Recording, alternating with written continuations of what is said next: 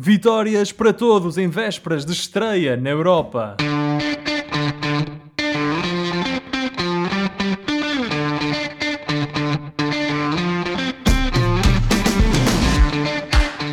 Bem-vindos a mais uma emissão dos Meninos de Ouro, o programa para quem gosta de bola e que está disponível todas as terças-feiras no Spotify, Apple Podcasts, Google Podcasts e em todas as outras plataformas onde se pode ouvir e descarregar podcasts. Eu sou o Filipe Vieira e comigo estão o José Lopes e o João Pedro Oliveira e estamos novamente reunidos para uma conversa sobre futebol. Meus amigos, boa noite. João Pedro, nosso Manchester United lá que segue com quatro vitórias consecutivas. Ninguém nos para agora, pois não? Agora é que é. Ninguém nos para agora. Ninguém nos para. Vá lá, vá. Vamos Estamos a, a admitir, estamos, vamos, estamos a admitir. Estamos a admitir isto, sim. Pronto, boa noite, ouvintes. Boa noite, meus palhacinhos, meus colegas palhacinhos. E sim, o Manchester United já leva a quarta vitória e já começam a falar no milagre segundo o Ten Hag. Estou a brincar, só eu é que estou a falar nisso. Heresia, heresia. Mas eh, de facto, e especialmente defensivamente, a equipa para já está transfigurada nos últimos jogos. Isso é por E à cabeça- do teu amigo Lisandro, não é? O É a cabeça, e a cabeça o pequenote central lixa Lisandro Martínez a comandar aquela defesa como um certo outro capitão inglês não estava a conseguir desde que lá chegou.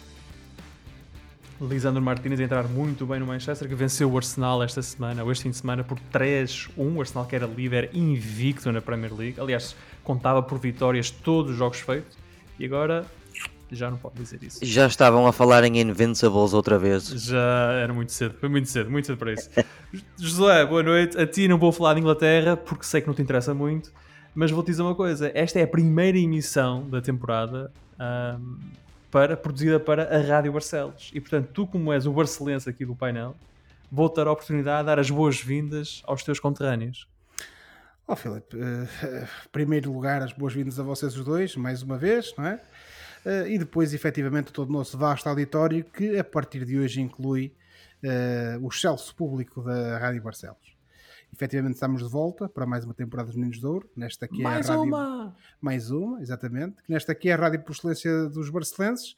E naturalmente que vamos também eh, fazer o nosso acompanhamento já tradicional ao Gil Vicente, mas sobretudo eh, vamos manter o nosso registro de comentar com rigor, com isenção eh, e com, dentro do possível, de forma menos apaixonada, digamos assim, o andamento daquilo que Não, são eu os diria nossos clubes. muito apaixonada, mas pouco parcial, não é? Eu diria mais eu apaixonada, tentei- mais, tentei- mais paixão. É só paixão mesmo.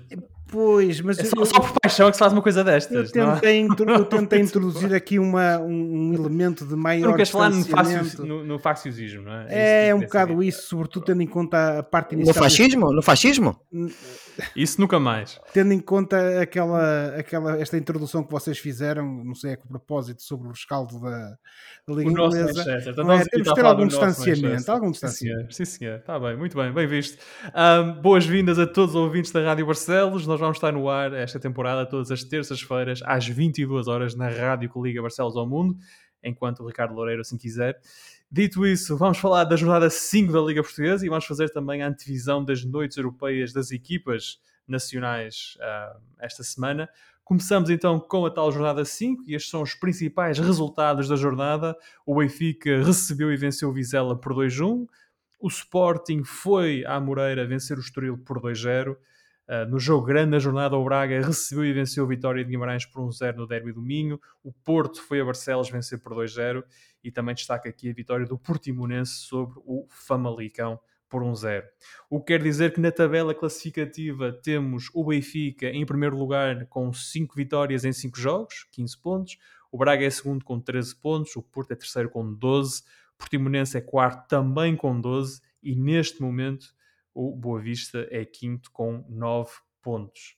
Uh, portanto, está obviamente tudo muito no início, mas nota-se aqui que o Sporting continua, lá está, a 5 pontos do Porto e uh, já está a 8 pontos do Benfica, portanto já é uma distância considerável, ainda embora estejamos na fase inicial. Ó época. Filipe, onde é que nós já vimos essa vantagem de 8 pontos? É verdade, é verdade. E esfumou-se. Foi à vida. Foi assim, fez uma choque a pico, não é? Foi puf! Mas, mas não falemos de tragédias. Ora, mas por falar de, de, do Benfica, que agora tem 8 pontos de avanço para o Sporting e, e, tem neste momento 2 pontos de avanço para o Braga e 3 para o Porto, o Benfica segue então na liderança após uma vitória muito suada, muito sofrida sobre o Vizela por 2 ou na luz. João Mário marcou o gol da vitória e foi expulso no último lance da partida, num, pen, num penalti muito polémico. E nós devemos dizer isto, estamos a gravar esta emissão horas antes da estreia do Benfica na Liga dos Campeões, no jogo com o Maccabi Haifa de Israel. Por isso vamos focar esta análise no jogo do campeonato. E Josué, uh, falando deste jogo do campeonato, e se calhar olhando também um bocadinho para o jogo com o Passos de Ferreira, que tinha antecedido uh, este com o Vizela também na luz, está a dar aquela sensação de, sensação de que esta equipa está cansada. Ao fim de 5 jogos de campeonato, 4 jogos uh, para as provas europeias, um, vemos maiores dificuldades do Benfica na transição ofensiva, maiores dificuldades em manter os níveis de pressão alta que víamos eh, no início da, das provas oficiais. Um, concordas com este diagnóstico de que esta equipa está a ficar um bocadinho cansada porque Roger Schmidt também não mexe na equipa, jogam quase sempre os mesmos? Eu acho que a questão tem que começar a ser abordada precisamente por esse prisma, Filipe. Porque Uh, o Roger Schmidt já disse, já foi questionado sobre, sobre este ponto uh, e, e, já referiu que ele está numa fase em que quer implementar processos, quer implementar o seu estilo de jogo e, portanto, uh, acha que o que é essencial é repetir o 11 com uma outra variação para que de facto a equipa interiorize esses seus processos. E eu compreendo essa lógica. Agora, nós temos que também perceber uma outra coisa um, este Benfica, uh, tendo em conta que a sua época começou cedo pelas duas eliminatórias para a Liga dos Campeões uh, e, e, também pelo, pelo campeonato e os seus amigáveis, já leva um, um considerável número de partidas nas pernas. Sobretudo uh, se tivermos em atenção. São nove jogos oficiais, desculpa, são nove jogos oficiais. Exatamente, são nove jogos oficiais e, portanto, nove jogos aqui no espaço de um mês, um mês e, e pouco, é bastante. É bastante. E, portanto, até por uma questão de pedagógica, digamos assim, se calhar conviria que o Mr. Schmidt, um, que, alguém para o qual eu neste momento só tenho elogios, como é óbvio, um, eh, começasse a considerar que se calhar uh, já é tempo de introduzir aqui algumas variações e começar a rodar um pouco a equipa. Naturalmente que não o vai, à partida não o irá fazer no jogo contra o Maccabi Haifa, como tu referiste há pouco, que é o próximo jogo do Benfica, porque é um daqueles jogos, e sem entrar aqui na análise dessa partida, porque, como tu disseste bem, vamos ser ultrapassados por aquilo que é a realidade Exatamente. Uh, mas é um jogo que o Benfica tem obrigatoriamente de ganhar. jogo em Famalicão, que é no sábado. Exatamente. Uh, é um, é um jogo que o Benfica tem obrigatoriamente de ganhar contra o Maccabi Haifa, mas se calhar no jogo a seguir contra o Famalicão, e é certo que o Famalicão, apesar de, de esta já é uh, que eu me recordo a sua terceira participação na Primeira Liga no passado recente, e felizmente ou infelizmente, dependendo do ponto de vista de, de quem está a abordar o tema, tem vindo a decrescer na sua performance Uh, acho que este ano, se calhar, também tem, está numa situação um bocado problemática e complicada como estava no, na época anterior. E, portanto, uh, estando a jogar em casa, também vai querer vender uh, a derrota ou, ou eventualmente querer sair com pontos do jogo contra o Benfica, a semelhança daquilo que o Vizela fez no, no Estádio da Luz. E, portanto, ainda que tenha que haver, parece-me a mim, essa, essa rotação para evitarmos aquilo que se passou no último jogo contra o Vizela, acho que uh, o Mr. Roger Schmidt vai ter que avaliar isso com critério e com cuidado.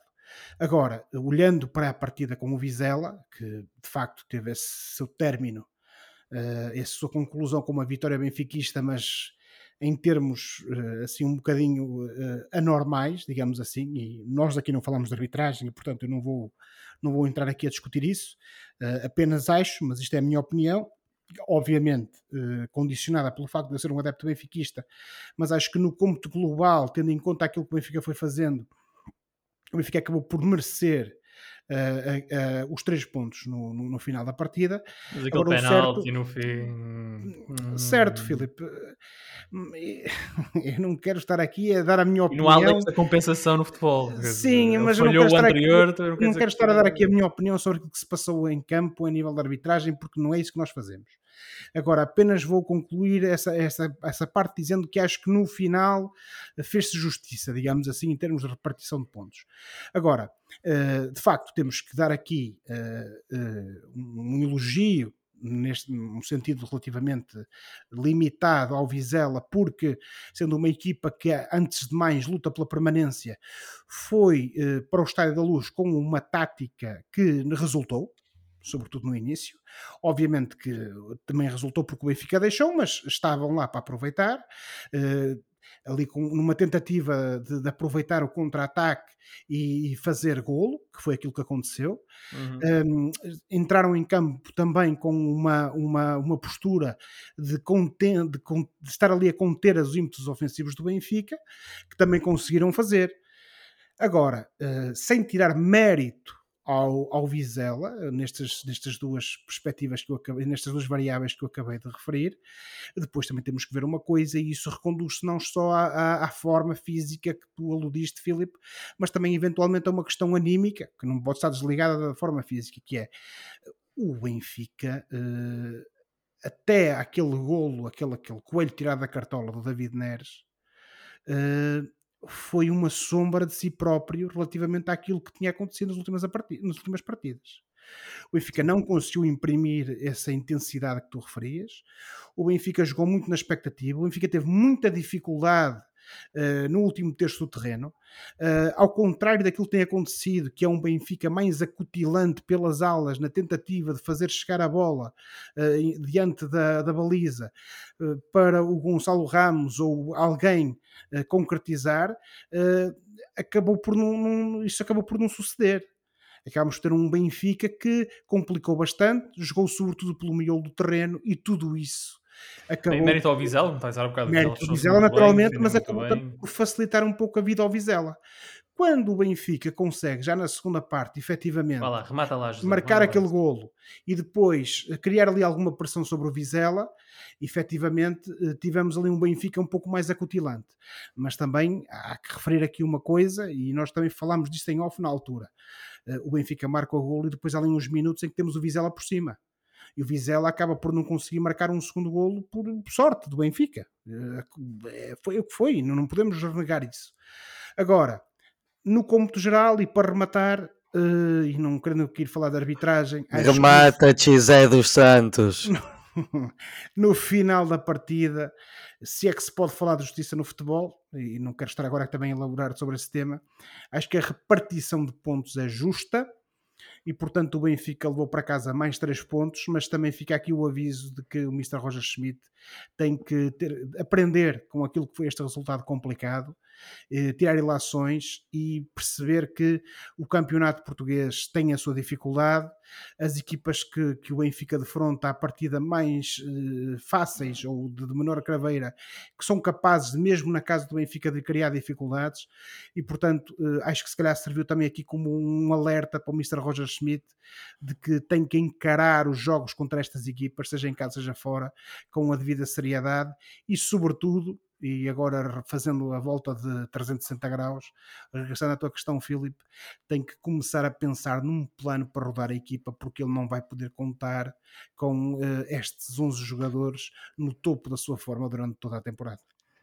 E depois deste monólogo, João Pedro, o que é que, em relação quando, quando nós dizemos que a equipa do Benfica está cansada, concordas com o Josué que de facto o Schmidt tem de começar a mexer na equipa, uh, tem de começar a fazer aqui alguma rotatividade, ou estás mais de acordo com a teoria do próprio Roger Schmidt que diz que nesta fase inicial tem de jogar estes que é para criar os tais automatismos e processos de equipa? Bom, nenhuma das teorias está propriamente errada, não é? Uh, mesmo uh, as equipas em, em, campeonatos mais intensos do que o nosso também tendem a fazer o mesmo uh, enquanto estão à procura do 11 ou quando estão a encontrar esse 11, acabar por jogar mais com esses jogadores no início, que é para consolidar a equipa. Mas depois isso depende de quem está nos treinos, no Seixal, a treinar os meninos e, e ver como é que eles estão. inevitavelmente seja mais tarde ou mais cedo do que nós queiramos, inevitavelmente a rotatividade vai ter que começar, porque como, vocês uh, disseram e bem, o, o Benfica começou a época um bocado mais cedo que os outros, porque teve que disputar aquelas eliminatórias da, da Liga dos Campeões.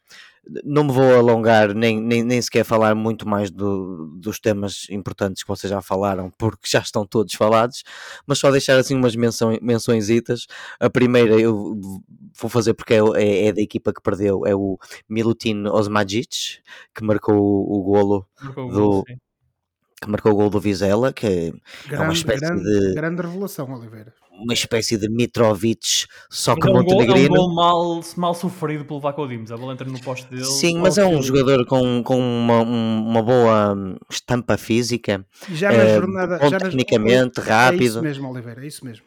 É isso mesmo. E, e portanto, uma mençãozinha para, para o, o, os Magic, os Magic, né, isto é muito complicado dizer este nome, que, que, que, fez um bom jogo do outro lado. E uma menção especial uh, ao miúdo que faz 19 aninhos no dia 31 de outubro deste ano, que é o António Silva, o rapaz de Viseu, que jogou pelo Benfica hoje e fora algumas pois culpas. não, na sexta-feira, já foi, já foi há uns perdão, dias. perdão, eu não queria dizer hoje, eu, eu, não queria dizer hoje, eu queria dizer... Não sei se ele joga logo contra o Maccabi, mas... Nesta jornada, eu queria dizer nesta jornada, eh, fez um belo jogo, também ele com uma boa estampa física, quase que marcou um golo ali num canto, e teve ali algumas culpas, creio eu, no, no gol do Vizela, ali uma descoordenação com o Otamendi, mas no global, surpreendente, e quero ver onde é que este miúdo vai. Não vou falar do Neres porque está tudo falado, um golaço, mais um bom jogo. Vou falar do John Brooks porque é americano e foi contratado pelo Benfica, tem 29 anos, ninguém sabe quem ele é. Mas então, antes de falares do John Brooks, tens, tens, vais falar do John Brooks de uma forma séria ou vais falar do John Brooks de uma forma irónica? Eh, não, só dizer que não tem um cartão de visita mau, já que fez 31 jogos na Bundesliga o ano passado, Wolfsburgo. pelo Wolfsburgo. Uh, fez uma carreira toda na, na, Alemanha, portanto não tem aqueles vídeos dos maus jogadores americanos, vamos ser honestos, não é? Ele é americano porque, mas viveu toda a vida na Alemanha. O pai dele é americano, a mãe é Exato. é alemã, e ele cresceu e viveu na Alemanha, joga pela seleção americana porque, olha, não tinha lugar na seleção alemã mais por ser um jogador muito pouco conhecido, uh, pelo menos nosso, eu estou curioso para saber para saber se realmente vamos poder vê-lo numa eventual rotação do vosso amigo Shaimit. Mas por falar no, no, John, no John Brooks, João Pedro, um, eu ia falar do, do, Draxler, mas, mas pronto, oh, faz a, tu, faz a tua pergunta. Deixa-me fazer isso, deixa-me fazer isso. Uh, no último dia de mercado, chegaram ao Benfica Draxler e Brooks, dois jogadores alemães, Benfica agora com muita influência da Bundesliga, um, e saíram um yeah. alemão, o Weigl, e um belga, o, o Vertonghen. Uh, comentário, um, Josué, que te merecem estas movimentações de mercado do Benfica, mesmo sobre o fecho, rapidamente. Muito rapidamente, Filipe. O Vertonghen é um grande jogador, eh, foi e continua a ser. E o Benfica eh, viu-se livre dele, entre aspas, por duas razões, parece-me a mim. Primeiro, porque acho que ele uh, em campo não casa bem com o Otamendi. Eh, são dois bons jogadores, mas não combinam bem um com o outro.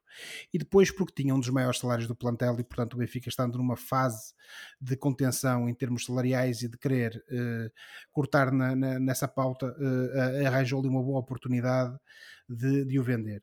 No caso do Weigl, uh, acho que o Weigl, e já falámos disso no passado, é dos poucos jogadores que saiu com nota positiva dos últimos dois anos trágicos deste Benfica.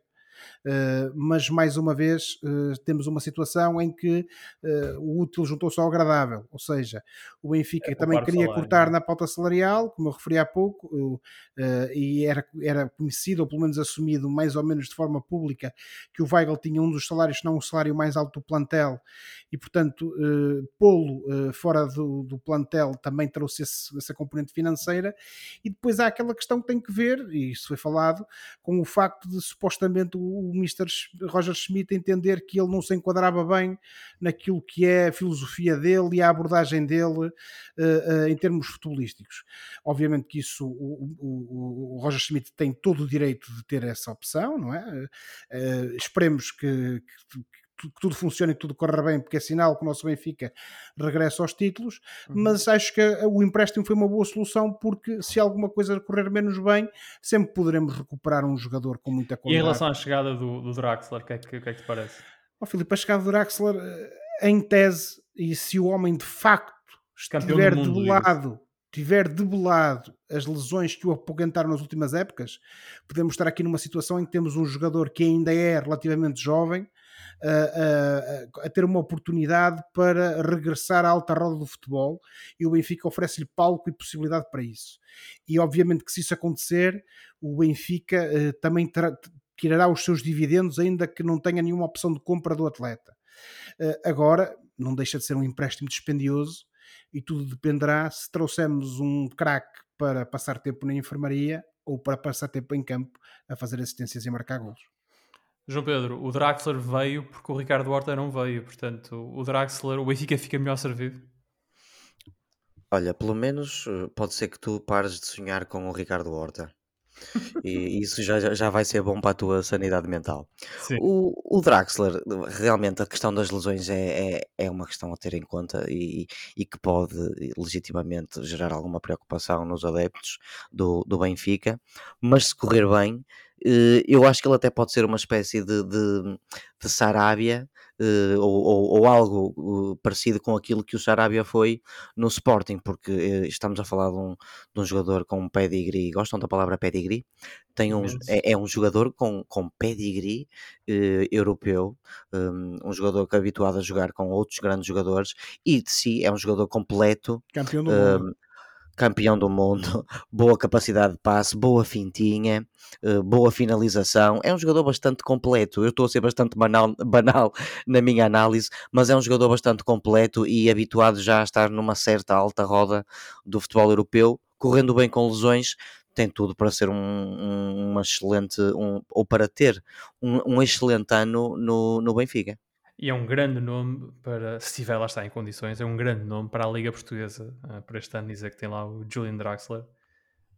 É de facto, Com é um craque, certeza. É um craque.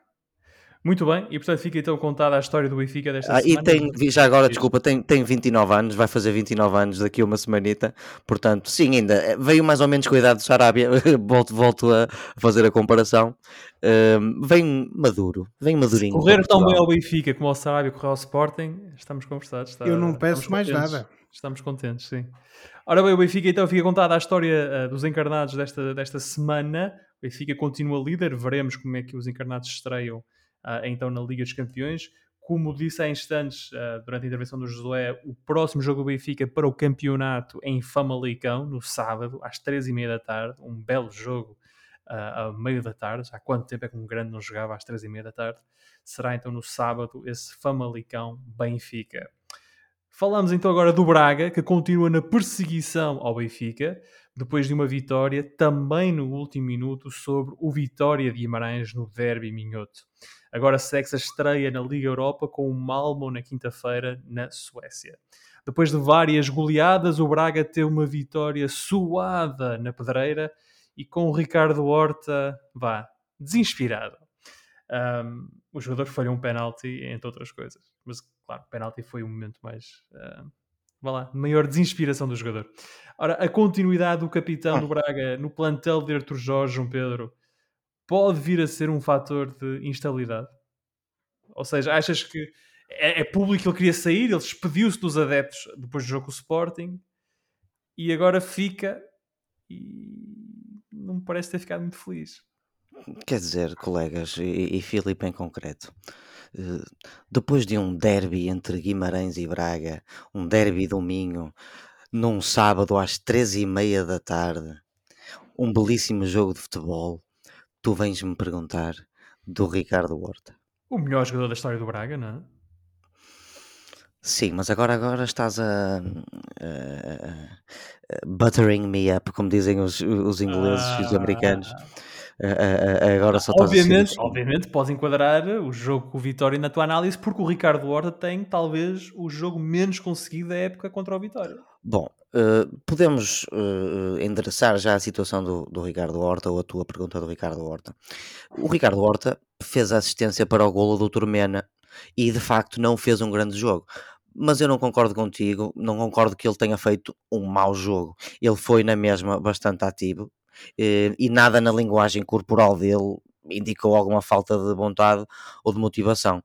Inclusive, o, o Braga até postou um vídeo nas redes sociais uh, dos últimos segundos da equipa no balneário antes de começar o jogo, onde se vê o Ricardo Horta, capitão, uh, uh, a falar para a equipa, a discursar motivacionalmente, não é?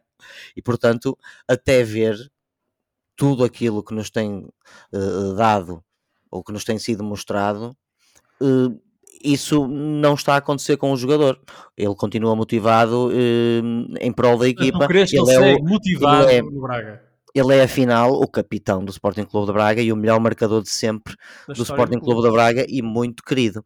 Se nos próximos tempos vamos de hora avante ver um jogador mais desmotivado, isso uh, terá repercussões uh, uh, com alguma frequência no relevado, só o tempo o dirá, mas uh, as indicações até agora dadas são no sentido contrário, por isso eh, eu não creio que isso tenha que ou vá necessariamente afetar o, o, desempenho da equipa. Mais uma vez, eu não sei. Os próximos tempos o dirão, porque não creio que se terá sido este jogo a dizer isso. Portanto, ok. Então arruma o Ricardo Horta. Braga, o Malmo Braga, como é que o Braga chega então à Suécia motivado por estes quatro jogos consecutivos de, de vitórias, boas vitórias na Liga? Uh, sim, e eu repito, um jogo sábado às três e meia da tarde com 22 mil espectadores. Tomara que fossem todos assim. Foi o segundo jogo com maior assistência na, da jornada. Sim, em Portugal, em todas as ligas portuguesas. Mas parece que o Leiria anda aí a surpreender também. Liria Académica foi o terceiro, tem 17 mil pessoas, sim, da Liga 3. é verdade. Mas vá lá, tu queres muito falar do jogo, e obviamente que deves falar do jogo. Um, qual foi a tua análise? Que análise é que fizeste este Braga Guimarães? O Braga é um bocadinho como o Benfica, também menos efusivo nesta jornada. Também um adversário mais difícil. Sim, era principalmente por ser um adversário que já de si também vinha motivado por ser o derby que era. Uh, eu acho que foi um bom jogo, foi bem disputado, boa intensidade, incerteza até ao fim. Um, acho que o Braga ganhou bem. foi um jogo um bocado ou demasiado quesilento na primeira parte. O, o, nesse aspecto, o Vitória conseguiu refriar e até destabilizar o Braga em dadas alturas. mas depois o Braga melhorou bastante na segunda parte.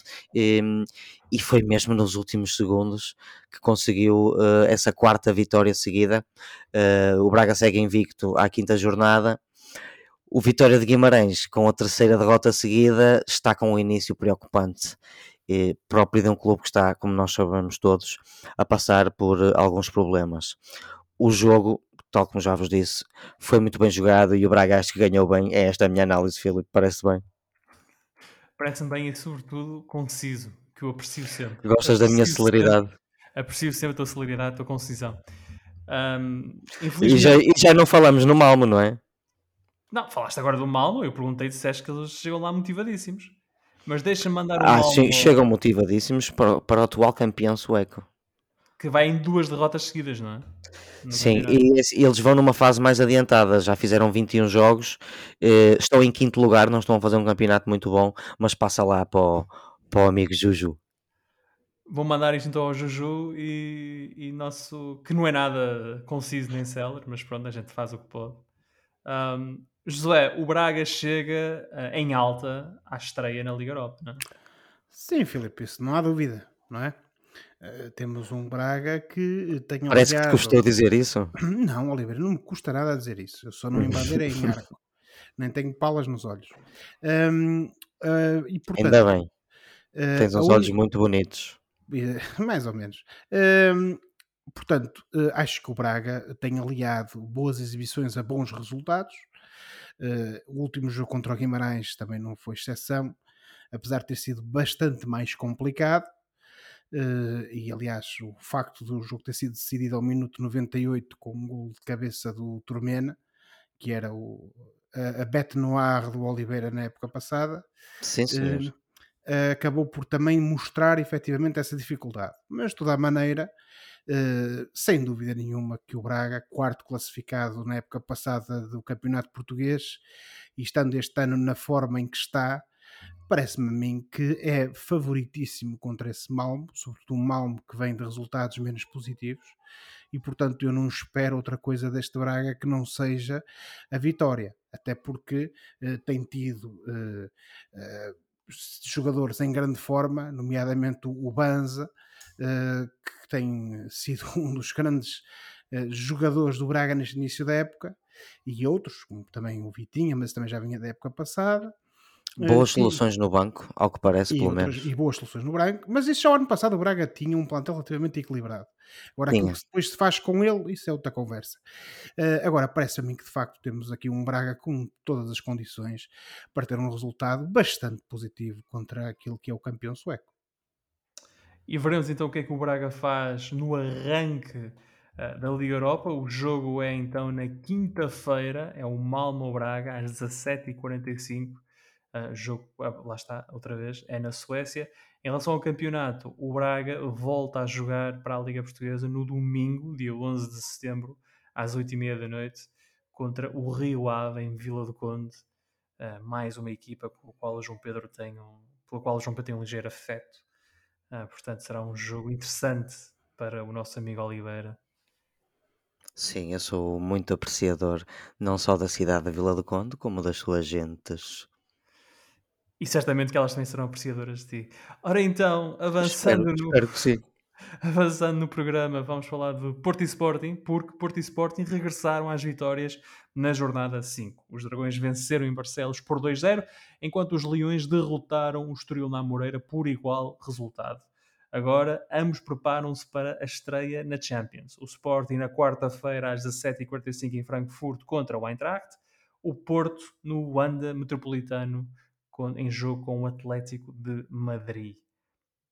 Uh, Josué, expectativas para as estreias de Sporting e Porto uh, na Liga dos Campeões? Podes começar pelo, pelo Sporting. Ora bem, Filipe, uh, eu acho que o Sporting na Alemanha vai ter aqui o jogo mais difícil do seu grupo. Uh, o Eintracht Frankfurt é o, o vencedor em título da Liga Europa é uma equipa com qualidade.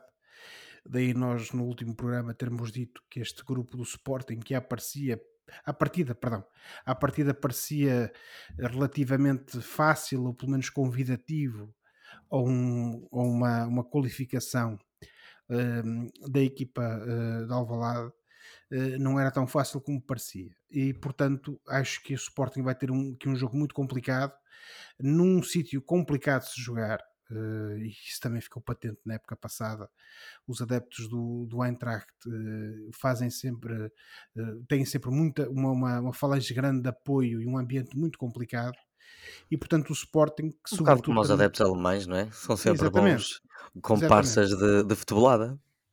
E portanto, acho que de facto o, o, Sporting tem aqui um jogo complicado, mas também estamos a falar do Sporting que uh, o ano passado também nos surpreendeu com alguns resultados. Agora, tendo em conta também aquilo que, mais uma vez, aquilo que referimos na, na última emissão relativamente àquilo que é a qualidade e a capacidade da equipa do Sporting, eu parece-me que vai ser o jogo mais complicado.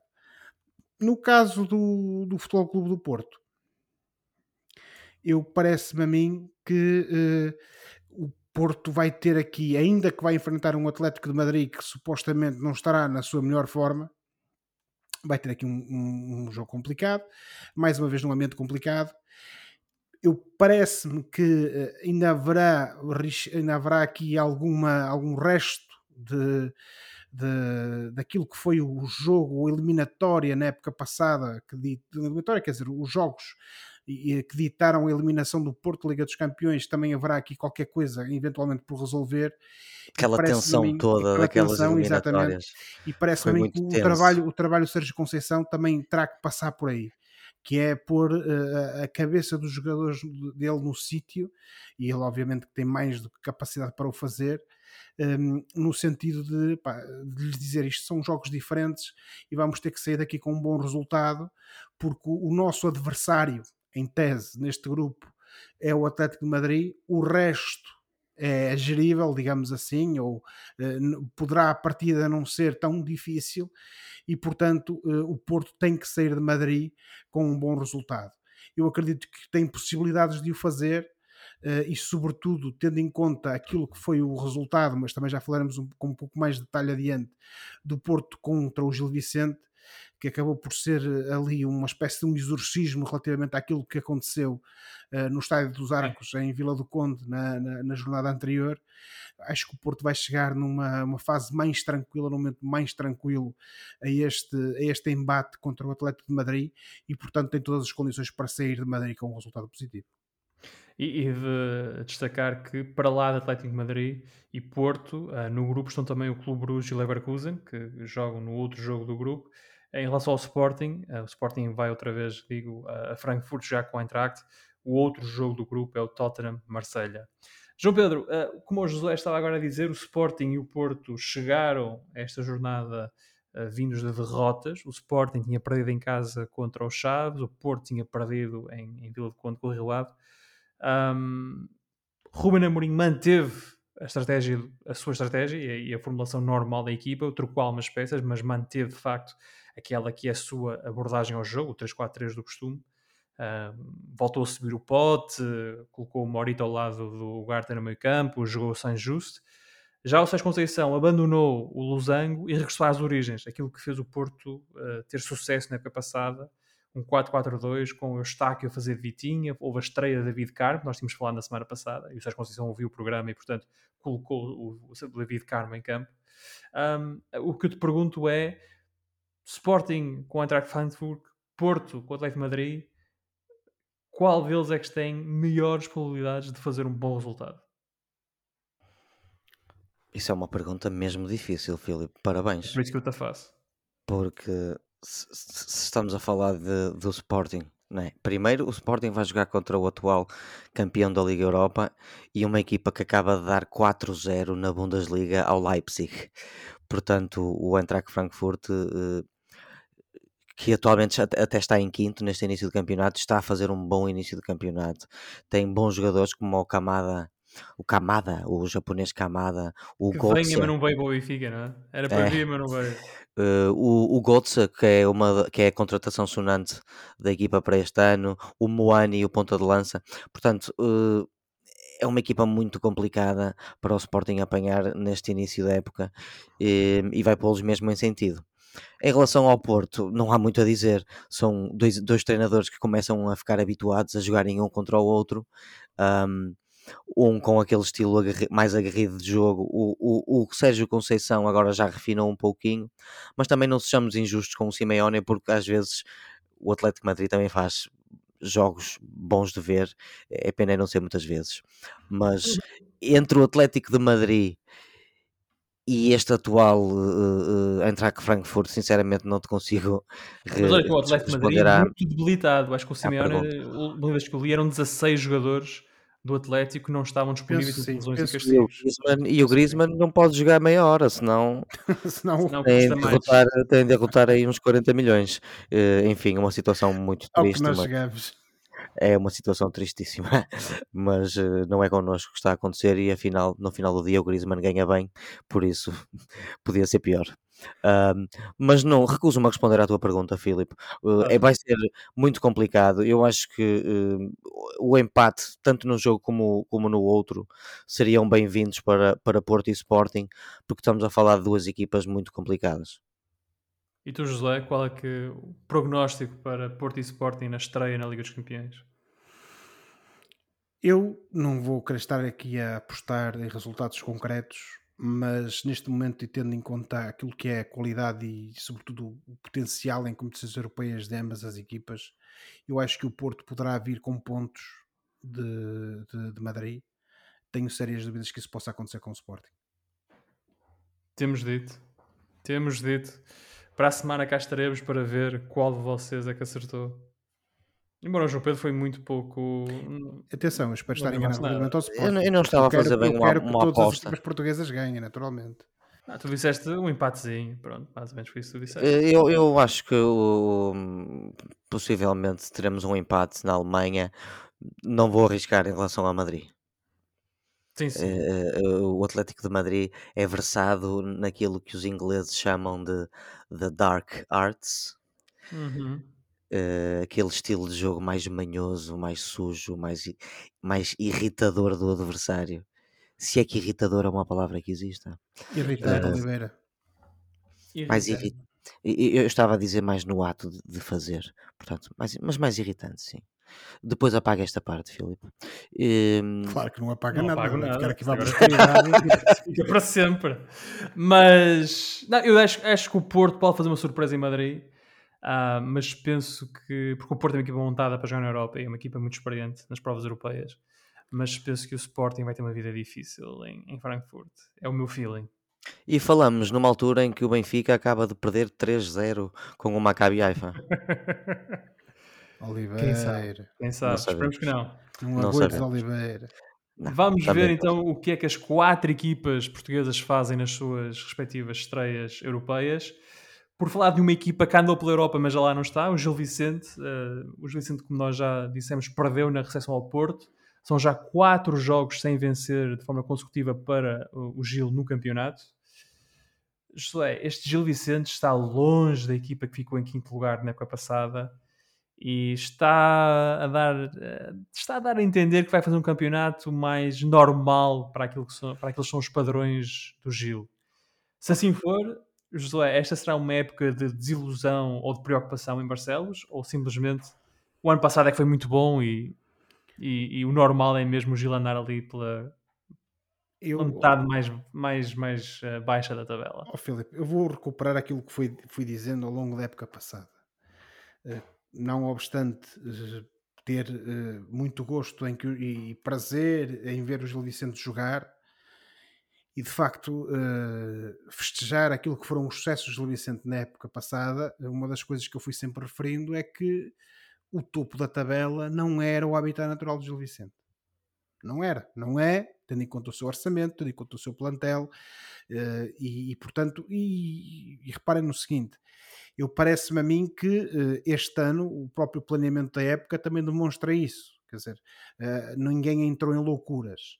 Agora, naturalmente, que o clube teve esta oportunidade de jogar na Europa, fê-lo, chegou-se à frente, assumiu, tentou fazer o melhor possível, mas depois há aquilo que é o choque e o banho, aquilo chamado banho da realidade.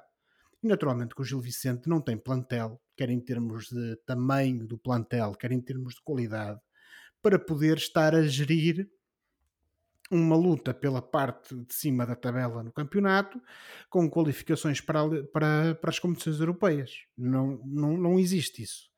O Gil Vicente não está talhado para essas coisas. Espero eu que um dia isso possa vir a acontecer, mas neste, neste momento não é a realidade.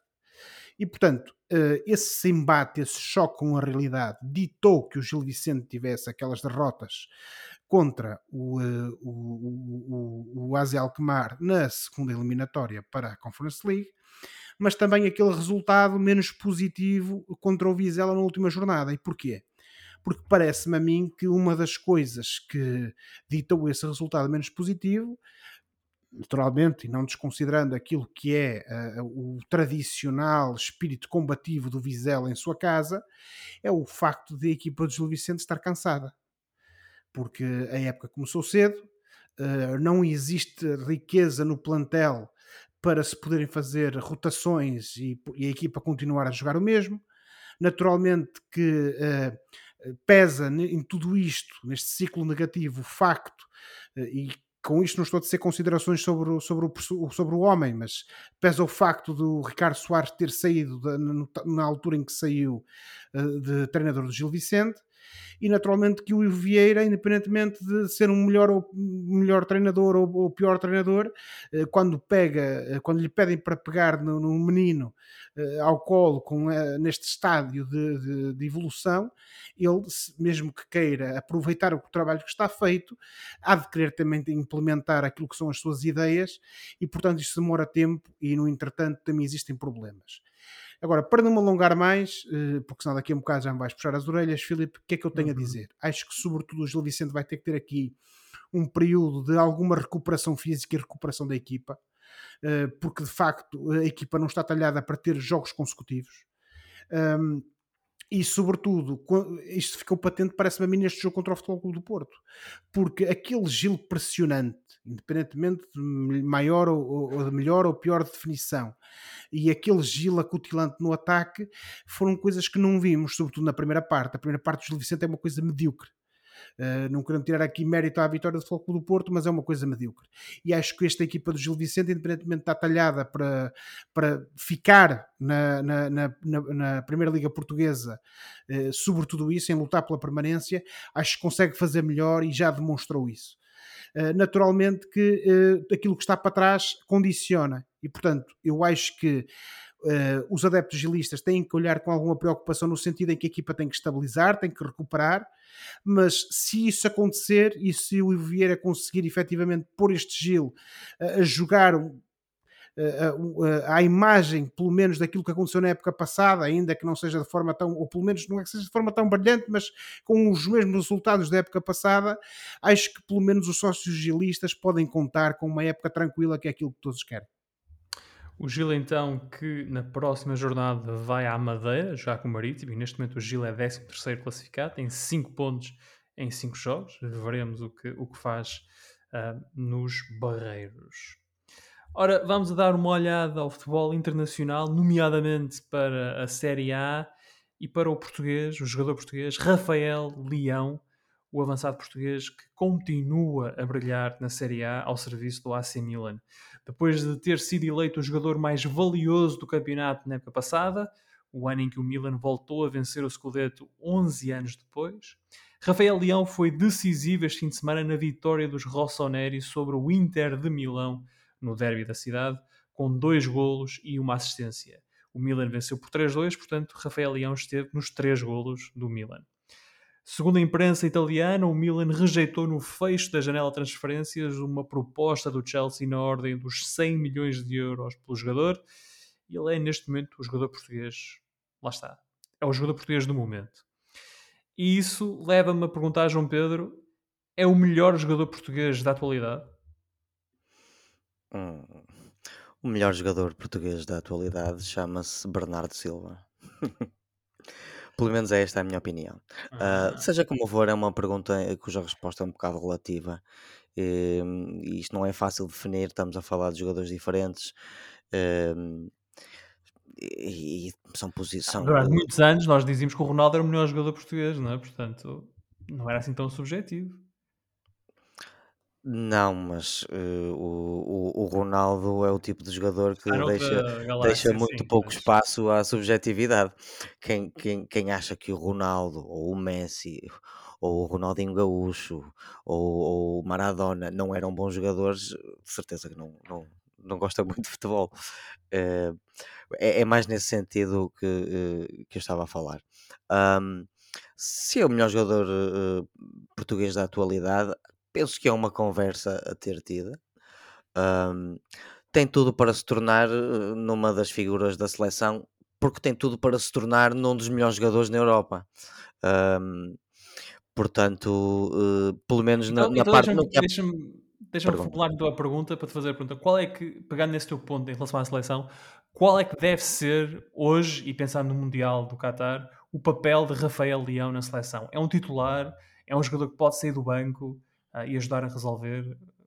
Como é que tu vês Rafael Leão na seleção? Sendo em conta que há Jota, tendo em conta que há Ronaldo, tendo em conta que há Otávio, que há Bernardo Silva. Uh, para aquela posição seria mais Jota ou, ou João Félix, o, o, que já, já chega e sobra para, uh, para ser difícil para qualquer jogador entrar numa seleção Sim. dessas.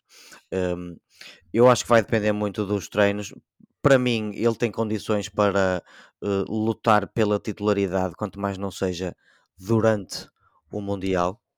Uh, sabemos que o Fernando Santos é um pouco conservador, embora tenha mudado recentemente, uh, quase por referendo do país, eh, fez algumas mudanças que o país queria, eh, mas sabemos que ele é conservador e, portanto, eu não sei o que é que o Fernando Santos vai pensar disto, não sei como é que ele vai estar na altura. Neste momento está em belíssima forma. Eu sou da opinião que devem jogar aqueles, eh, deve haver um equilíbrio entre aqueles que já são habituês e, portanto, habituados a jogar num 11 da seleção e outros que estão mesmo em muito boa forma e, ou cuja forma não pode ser negada e, portanto, têm que ser aproveitados. Eu acho que, seja titular de início ou não, eh, acho que pelo menos o, o, o Leão é, é um desses jogadores. É um jogador que tem todas as condições para lutar pela titularidade e para crescer na seleção. Nós já andávamos a falar nele aqui há uns tempos e quando ele finalmente sim, sim. teve algum tempo. Uh, não jogou lá muito bem. Até ficámos um bocado desiludidos, é verdade. Claro, mas isto foi, são, são alturas muito precoces ainda do, da experiência do, do, do Leão, do Rafael Leão na, na seleção, por isso perdoa-se, uh, entre aspas. Fica-se com a felicidade que temos aqui uma excelente opção, pelo menos para o futuro uh, da seleção de todos nós. Um, um, um, jogador que, ao contrário, infelizmente, do João Félix, que nos últimos anos não tem conseguido arrancar como o talento dele merece e como se calhar muita gente achava que, que ia arrancar. Uh, no, no, sentido inverso, temos tido um Rafael Leão uh, a fazer uma época brilhante Uh, em Itália a, a, ganhar um Scudetto, sempre a crescer e a, e a ter um começo de época desde, também desde, ele desde brilhante. Que, desde que deixou o Sporting, uh, teve um ano em Lille, depois foi para o Milan e sempre, sempre a crescer, sempre a progredir. Sempre, sempre em curva ascendente. Sempre, sim, senhor. Uh, Josué, se o Rafael Leão não é o melhor jogador português da atualidade, será talvez o jogador português em melhor forma uh, no futebol internacional na atualidade.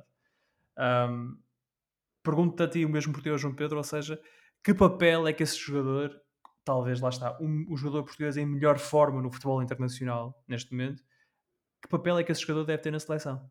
Tem que jogar de início, Filipe. Eu não tenho dúvidas quanto a isso. Porque nós, se formos olhar para aquilo que, em retrospectiva, para aquilo que é o passado da nossa seleção, e, por exemplo, se formos até o Euro 2004, também vimos ali alguma insistência na altura do Mr. Scolari de uh, fazer de conta que não havia um Porto campeão europeu e não pôr esses jogadores em campo. E a nossa seleção só começou a, a jogar a bola e a, e a carburar, digamos assim, quando ele se lembrou que tinha ali um conjunto de bons jogadores no banco, depois daquele desaire inicial contra a Grécia uh, no Estádio do Dragão. Uh, e depois também podemos falar, no Euro 2016, quando o Mr. Fernando Santos se apercebeu que tinha ali um, um, um craque no banco que estava numa forma incrível, chamado Renato Sanches que depois a, a reboca daquilo que tinha feito no Benfica e depois daquilo que fez na, na seleção, acabou por ter aquela transferência eh, para o Bayern de Munique que fez uma aposta, na altura milionária, uh, no jogador. Naturalmente que, infelizmente, depois as coisas não correram bem, mas entretanto o Renato Sanches uhum. também já recuperou essa boa forma e foi um dos melhores jogadores portugueses. E está no Paris Saint-Germain agora. Exatamente, está no Paris Saint-Germain e que foi um dos melhores jogadores da nossa seleção no Euro 2020 jogado em 21. E, portanto, eh, eu não tenho dúvidas que eh, numa, numa seleção, quando vai para uma competição destas, naturalmente que temos que ter um misto daquilo que é a estrutura habitual e dos jogadores que estão habituados a, a, a estar no mesmo 11. Mas quando nós temos alguém como o Rafael Leão, que está num pico de forma, que está no momento como ele está, que sobretudo é algo que não é novidade, já vem da época passada, temos que apostar nesse jogador. Eh, eh, o Oliveira tem razão quando diz, e nós falámos disso na altura, que efetivamente eh, ele foi ali mais ou menos aposta e as coisas não correram pelo melhor. E nós na altura até referimos que ele se calhar precisava de algum apoio, de algum carinho na seleção para tentar. Uh, precisa de mais tempo. Exatamente, mais precisa tempo. de mais tempo. Mas eu acho que num torneio destes, em que os resultados é que contam, temos que pôr o, o jogador em campo. Naturalmente tem que, fazer esse, tem que ser feito esse trabalho, uh, nos bastidores, mas temos que pôr o jogador em campo porque é a jogar que ele vai eventualmente ultrapassar essas dificuldades. Não vai ser no banco com muito apoio dos colegas. E portanto, eu acho que quando temos um jogador nesta forma, ele por isso simplesmente tem de jogar. O jogador tem de jogar, ele joga no Milan e o Milan é neste momento terceiro classificado na Série A, tem 11 pontos, o líder é a Atalanta, que tem 13. O Milan partilha, uh, tem 11 pontos, tantos quanto o Napoli e mais um do Codinese, Roma e Turino. Portanto, o Milan de Rafael Leão, que uh, na Série A, depois de vencer uh, o, o, Inter, vai agora jogar na Liga dos Campeões contra o Red Bull Salzburgo e depois para o campeonato vai até uh, à cidade favorita do Josué, vai a Génova jogar com a Sampdoria. É verdade, porque o meu Génova está na segunda divisão. Paciência. Uh, está agora na hora do Fora de Jogo, o momento do programa em que olhamos para o que se passa fora das quatro linhas e oferecemos recomendações ou sugestões aos nossos ouvintes. E João Pedro, começo contigo rapidamente. O que é que trazes esta semana? A primeira em que nós estamos uh, em, na Rádio Barcelos. Bom, colegas, no nosso regresso ao futebol, eh, eu trago-vos uma série documental chamada Welcome to Wrexham. Portanto, eu levo-vos aos confins da quinta divisão inglesa. Isto é uma série documental eh, que está na Disney Plus e da qual já saíram cinco sabia que ias episódios. trazer isto. Eu sabia que ias trazer isto. Pronto, eu gosto de ser previsível às vezes. E é sobre o Wrexham Association Football Club, que é um clubezinho do Nordeste de Gales, mas não é só um clubezinho. Fundado em 1864, é o terceiro clube profissional mais antigo do mundo. Esta série eh, fala sobre a compra eh, do Wrexham por dois atores de Hollywood, o Ryan Reynolds e o Rob McElhenney da série que eu adoro, o It's Always Sunny in Philadelphia. Esta série passa muito tempo com, o- com os dois atores ahm, no seu início da experiência enquanto donos eh, do clube. Ambos têm um, um carisma bastante eh, cativante e isso mostra-se eh, na série, mas infelizmente para nós, a grande pérola da série não são os atores, mas são aqueles que torcem pelo clube, aqueles que estão envolvidos pelo clube eh, eh, e para quem eh, o clube é mais importante do que a própria vida. Em, e eu estou a falar dos atletas, estou a falar dos, dos proprietários de, de- de- de negócios locais, dos próprios residentes que, como eles próprios dizem, sangram as cores do, do Wrexham AFC. Muitos dizem que isto é uma jogada ou uma mera jogada de publicidade de dois atores ecos de Hollywood, mas o que é certo é que eles têm demonstrado um grande amor pelo clube e, e- e dizem-no com, com grande eh, candura eh, nos cinco episódios já disponíveis que querem dar o clube ou devolver o clube à comunidade. Querem que o clube, tal como a comunidade, se desenvolva e cresça, porque Wrexham, essa cidadezinha do Nordeste de, de, de Gales, eh, parece que se move consoante eh, o, o- a situação do clube. Houve tempos em que o clube prosperou e a cidade prosperou. E houve tempos em que o clube eh, eh, esteve pior, como está agora na quinta divisão inglesa, e a cidade parece também estar um pouco triste eh, e estagnada. Eh, isto é um documentário, uma série documental bonita que eu recomendo. Já saíram cinco episódios, está na Disney Plus. Só porque disseste candura, não vou dizer nada pelo facto de teres falado tanto tempo. Eh, há quem fale mais tempo. Há quem fale mais tempo. Mas tu fala, é engraçado, tu falas mais tempo, no, tu desrespeitas mais os tempos no fora de jogo do que na emissão. É interessante. Que é interessante. Mera coincidência. Aham. Josué, e tu, o que é que trazes? Olha, Filipe, eh, só para começar a dizer que de certeza aquilo que o Oliveira recomendou não é melhor que a Liga dos Últimos, mas isto é outra conversa. Ehm, eh, e passando para a minha. Anda ali à beira, anda ali à beira. Não, é melhor, de certeza. São dois programas de grande Últimos- qualidade. Não, Oliveira, ninguém bate a Liga dos Últimos. Eh, mas também não quero estar agora aqui em discussão. A minha Sim, sim. recomendação, e para, ser, para ir direto ao assunto, antes que o Filipe comece a reclamar comigo, como fez contigo, eh, a minha recomendação esta semana eh, é de uma série que estreou na, na Amazon Prime, que é eh, O Senhor dos Anéis, Os Anéis do Poder. Isto é uma série que já estava a ser conjeturada há muito tempo, eh, andou a saltar de estúdio em estúdio, de plataforma em plataforma, até que a Amazon pegou nisso. E porquê é que foi a Amazon a pegar nisto? Não só porque a Amazon tem sido um dos parentes pobres, digamos assim, da luta pelas plataformas de streaming, que envolvem a Amazon, a Netflix, a Disney Plus e outras que não estão disponíveis em Portugal. Mas eh, e também porquê? Porque tendo em conta os bolsos eh, sem fundo do senhor Jeff Bezos, eh, que é o homem mais rico do mundo, eh, estamos a falar de uma série que já está planeada a partir de cinco temporadas e que essas cinco temporadas têm um orçamento de mil milhões de dólares. Haha, o filho do Jeff Bezos disse-lhe para não fazer borrada. Pronto. Mil milhões de dólares. Capaz E isso nota-se e isso nota-se quando se vê eh, estes dois primeiros episódios. Porquê? Eh, esta primeira temporada tem um orçamento de 250 milhões, eu continuo a falar de números e, e- e peço alguma paciência aos nossos ouvintes para perceberem o porquê disto ser importante. Porque efetivamente estamos a falar de uma primeira temporada que vai ter oito episódios, ou seja, é uma série relativamente curta, hein, eh, mesmo para os padrões de- deste tipo de plataformas, e isso nota-se depois na qualidade da produção, na cinematografia, na qualidade do elenco. Uh, uma das críticas que tem sido feita a esta série, de facto, é que um, um- um- um ritmo, digamos assim, um pouco mais lento. E porquê? Porque cada um destes episódios que estão disponíveis, e para já só estão disponíveis os dois primeiros, parecem cada um deles um filme ou um- uma espécie de um telefilme, mas com uma qualidade de produção inacreditável. E, portanto, eh, independentemente daquilo que for a opinião que as pessoas venham a ter sobre isto, sobre esta série, estamos a falar aqui de um marco na, na produção de conteúdos para a televisão e para plataformas de streaming, como até hoje não sucedeu.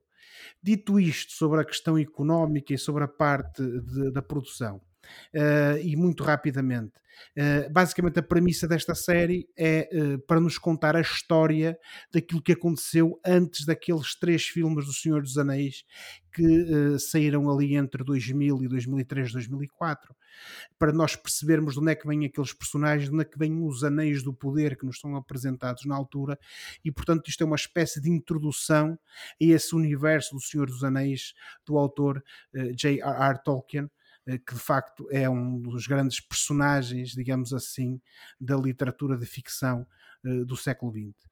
Eu já vi os dois primeiros episódios, eh, obviamente que não vou entrar aqui em spoilers, acho que são algo extraordinário que deve ser visto, independentemente da opinião que as pessoas depois tenham sobre a qualidade dramática do que é retratado, mas sobretudo pela escala, pela produção, pela cinematografia, pela qualidade do elenco, deve ser visto. E, portanto, a minha recomendação é O Senhor dos Anéis, Os Anéis do Poder, que está disponível na plataforma Amazon Prime.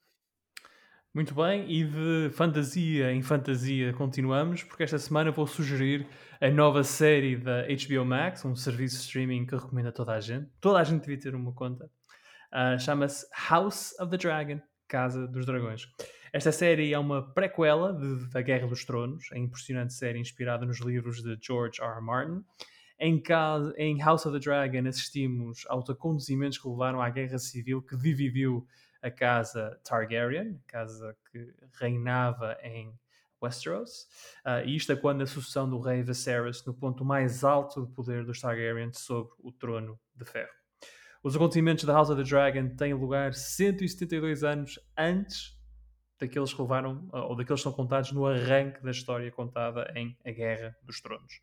A série tem um elenco maravilhoso, não terá custado mil milhões de, de euros, mas andará lá perto, que inclui Paddy Considine, que conhecemos de Peaky Blinders ou de Ten Man's Shoes, Matt Smith, conhecido, eh, foi, foi o Doctor Who, e também da série The Crown, um, Rice Athens, Steve Toussaint e a revelação Millie Alcock, uh, que está na série Upright.